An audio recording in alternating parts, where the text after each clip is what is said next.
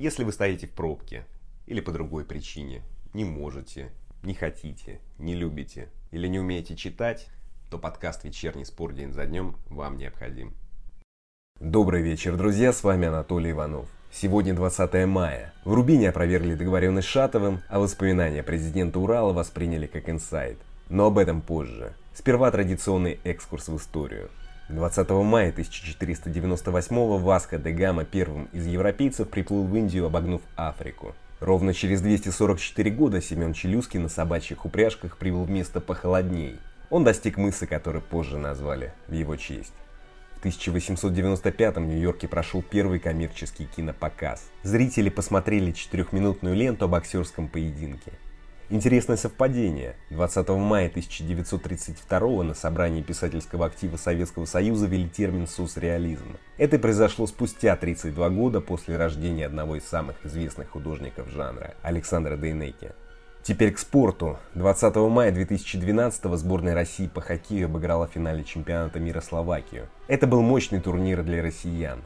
Они выиграли 10 игр из 10. Ну да ладно, новостей сегодня немного, но что-то набралось. Вот что будет в этом выпуске. Бывший врач «Спартака» логично высказался про медицинские маски и штрафы. ЦСКА продлил контракт с Виктором Гончаренко.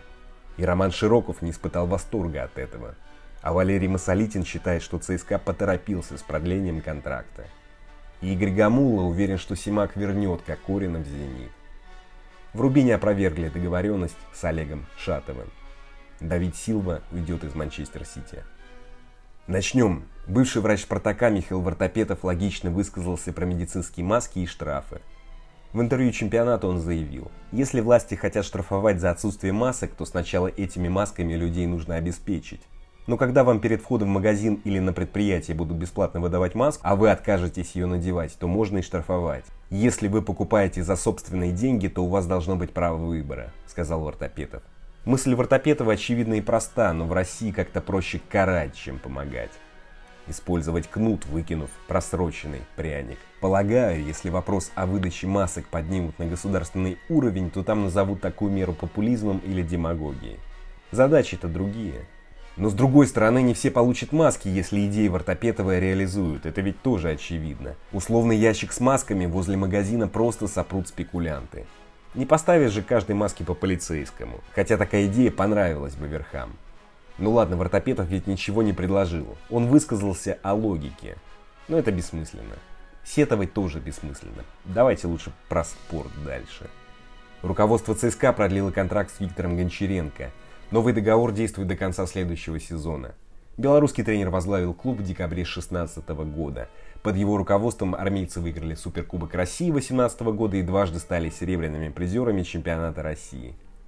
Продление контракта Гончаренко обрадовало не всех специалистов. Например, Роман Широков считает, что система белоруса раскрывает молодых футболистов не полностью – в интервью чемпионату он заявил, «Мне кажется, что система, которую использует Виктор Михайлович, раскрывает молодых футболистов ЦСКА и команду в целом не полностью. Может, в клубе считают иначе, а может, решили, что эта система будет меняться. Гончаренко хорошо знает своих игроков. Что конкретно я имею в виду, говоря про систему? Они больше должны играть в атаку. Схема 3-5-2 игрокам не совсем подходит.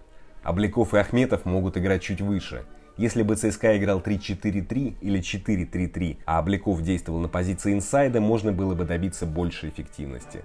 Может Обликов идеальная позиция, для которого правый полузащитник или даже нападающий не играет там из-за Фернандеса, сказал Широков. А бывший нападающий ЦСКА Валерий Масолитин пошел дальше Широкого. Заявил, что руководство ЦСКА поторопилось с продлением контракта.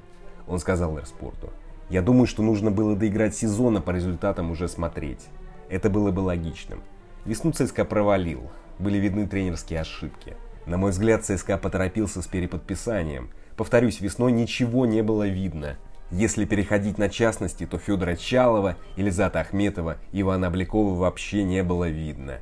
Это молодые игроки, которые должны были прогрессировать и выходить на ведущие позиции, а они наоборот пропали. На сегодняшний день ЦСКА и по игре, и по составу занимает свое место в таблице, сказал Масолитин. Бывший игрок армейцев считает, что ЦСКА провалил весну. Но они проиграли Спартаку и Ростову, сыграли в ничью с Уфой. И весной сыграли всего три тура. Это были серьезные соперники для нынешнего ЦСКА, поэтому однозначная оценка не совсем точна. клуб идет на пятом месте. И сравните траты на трансферном рынке ЦСКА и команд, идущих выше. Пятое место – это не так плохо для реалий ЦСКА. Но идем дальше. До конца мая объявят о продлении контракта Сергея Симака с «Зенитом». И главный тренер не раз говорил о том, что хочет видеть команде Александра Кокурина. Теперь Симак добьется возвращения нападающего в «Зенит», заявил Арспорту бывший главный тренер Ростова Игорь Гамула. Он сказал, Сергей Богданович Симак продлил контракт с клубом, и я уверен, он добьется того, чтобы Кокурин вернулся в «Зенит». Надо быть неумными людьми, чтобы не вернуть Кокурина. Александр – футболист высочайшего класса, он доказал это своими первыми матчами в Сочи, сразу после возвращения в футбол. Кокорин – это наша звезда. Парень все понимает, он серьезный. А то, что случилось раньше, это бывает с каждым. Я уверен, что Симак вернет его в «Зенит». Но, друзья, желания главного тренера в «Зените» работают не всегда. Это доказала ссылка Кокорина в Сочи. И жаль, Гамула не объяснил, на чем строится его уверенность. А Сергей Богданович не будет устраивать бойкоты, требовать возвращения Кокорина, ставить ультиматумы.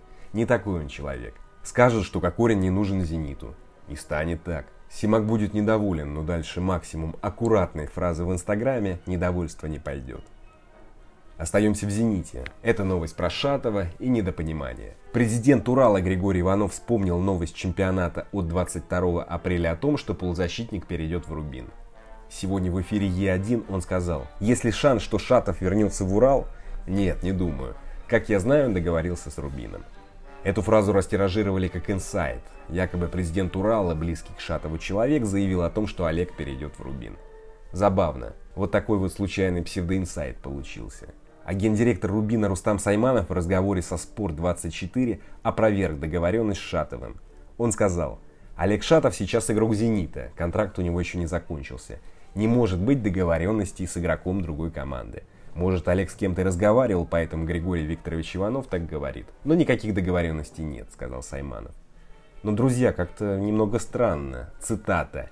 «Не может быть договоренности с игроком другой команды». А как трансферы проходят? Да и по правилам Шатов имеет право вести переговоры с любым клубом за полгода до истечения контракта с «Зенитом». Мне кажется, в Рубине что-то скрывают.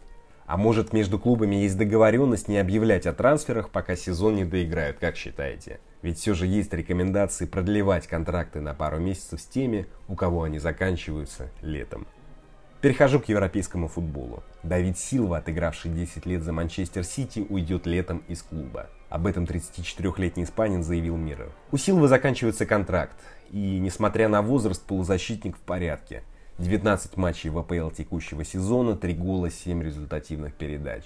Уверен, что Силва усилит практически любой клуб любого топ-чемпионата, за исключением 10-12 сверх команд. На этом, друзья, все. Спасибо. Встретимся в пятницу. А теперь немного Генри Эклза.